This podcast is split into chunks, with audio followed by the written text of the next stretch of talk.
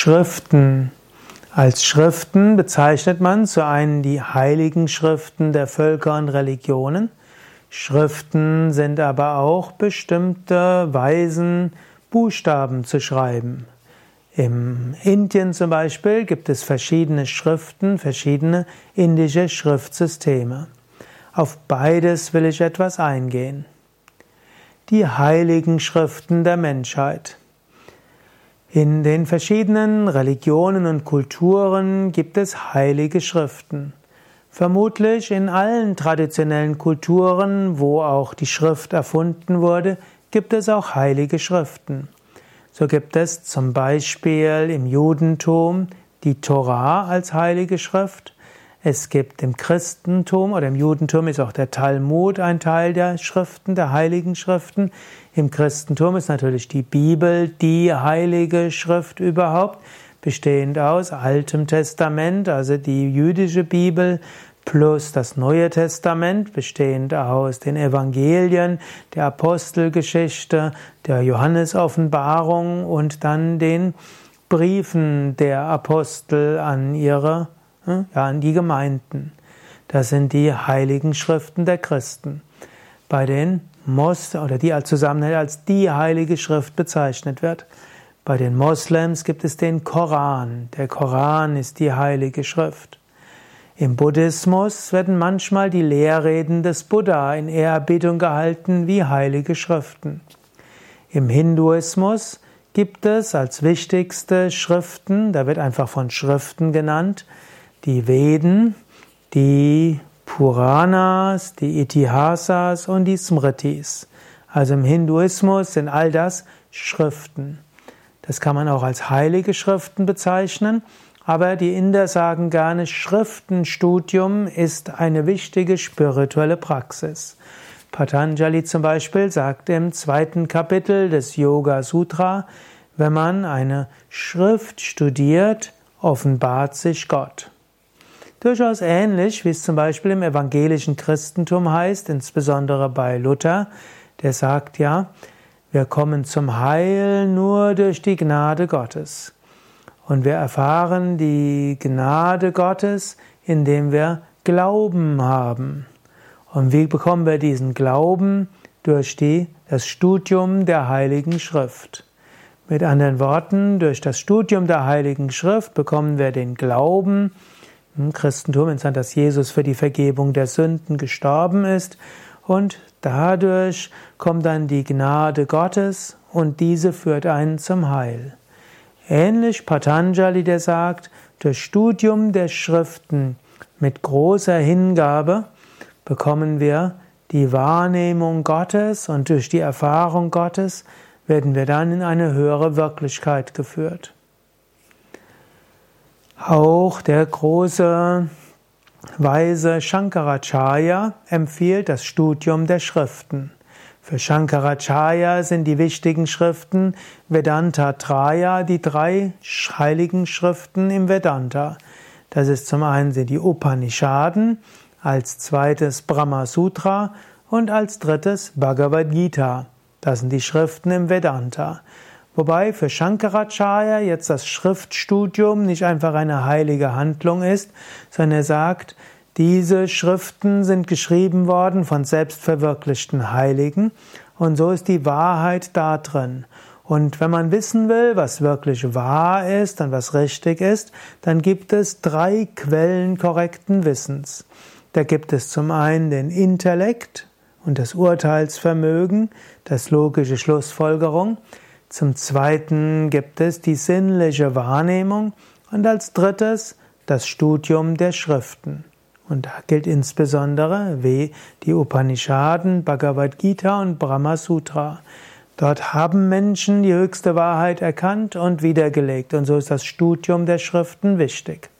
Und so finden wir im Yoga zum einen Schriftenstudium als eine mystische Weise, um mit Gott Kontakt aufzunehmen.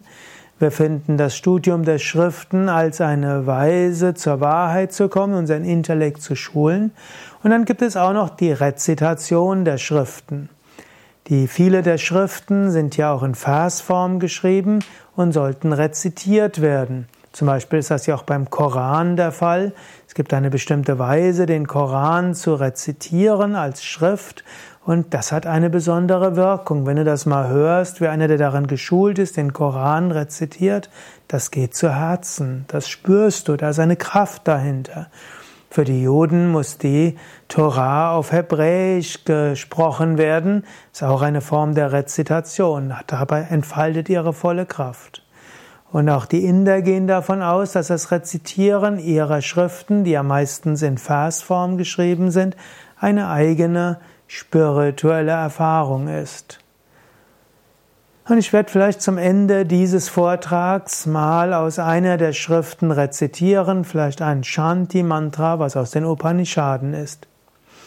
Aber vorher noch zu einem anderen Thema indische Schriften und Schriftarten. Das Wort Schrift ist ja nicht nur die heilige Schrift, sondern auch die Schreibschrift oder die Druckschrift und so weiter. Und in Indien gibt es verschiedene Schriften. Man kann sagen, die meisten indischen Schriften leiten sich irgendwo von Devanagari ab. Devanagari ist eine der alten Schriften in Indien vermutlich um Christi Geburt entstanden, abgeleitet von einer noch älteren Schrift. Und in Devanagari wird heute meistens Sanskrit geschrieben.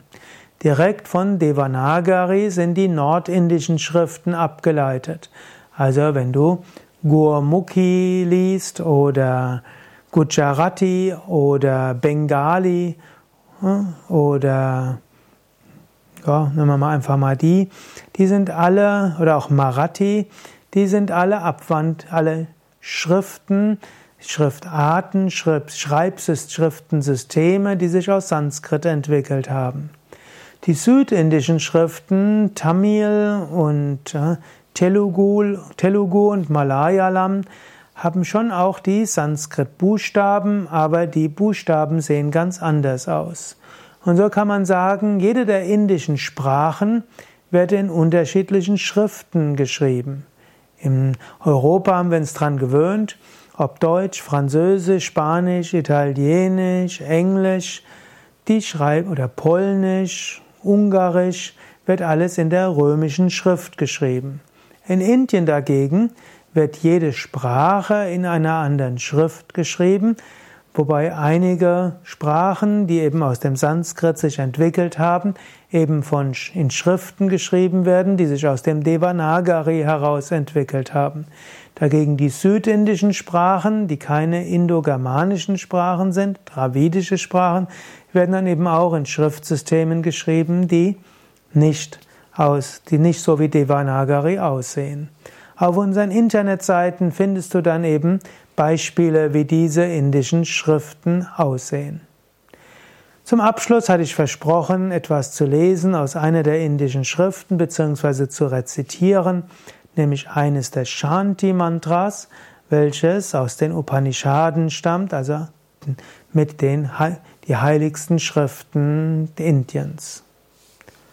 Om Sham no Mitra Sham Varunaha शं नो भवत्वर्यमा शं न इन्द्रो बृहस्पतिः शं नो विष्णुरुक्रमः नमो ब्रह्मणे नमस्ते वायो त्वमेव प्रत्यक्षं ब्रह्मासि त्वामेव प्रत्यक्षं ब्रह्म वदिष्यामि ऋतं वदिष्यामि सत्यं Tat Vaktaram Avatu, Avatu Mam, Avatu Vaktaram, Um Shanti, Shanti, Shanti. Das war also ein Shanti-Mantra aus den Upanishaden mit die ältesten heiligen Schriften der Menschheit. Wenn du mehr Rezitationen von Schriften lauschen willst oder auch Manche der indischen Schriften wie Bhagavad Gita, Yoga Sutra, Hatha Yoga Pradipika in Wort-zu-Wort-Übersetzung, Übersetzung und Kommentar lesen willst oder auch als Rezitation hören willst, dann geh auf unsere Internetseite www.yoga-vidya.de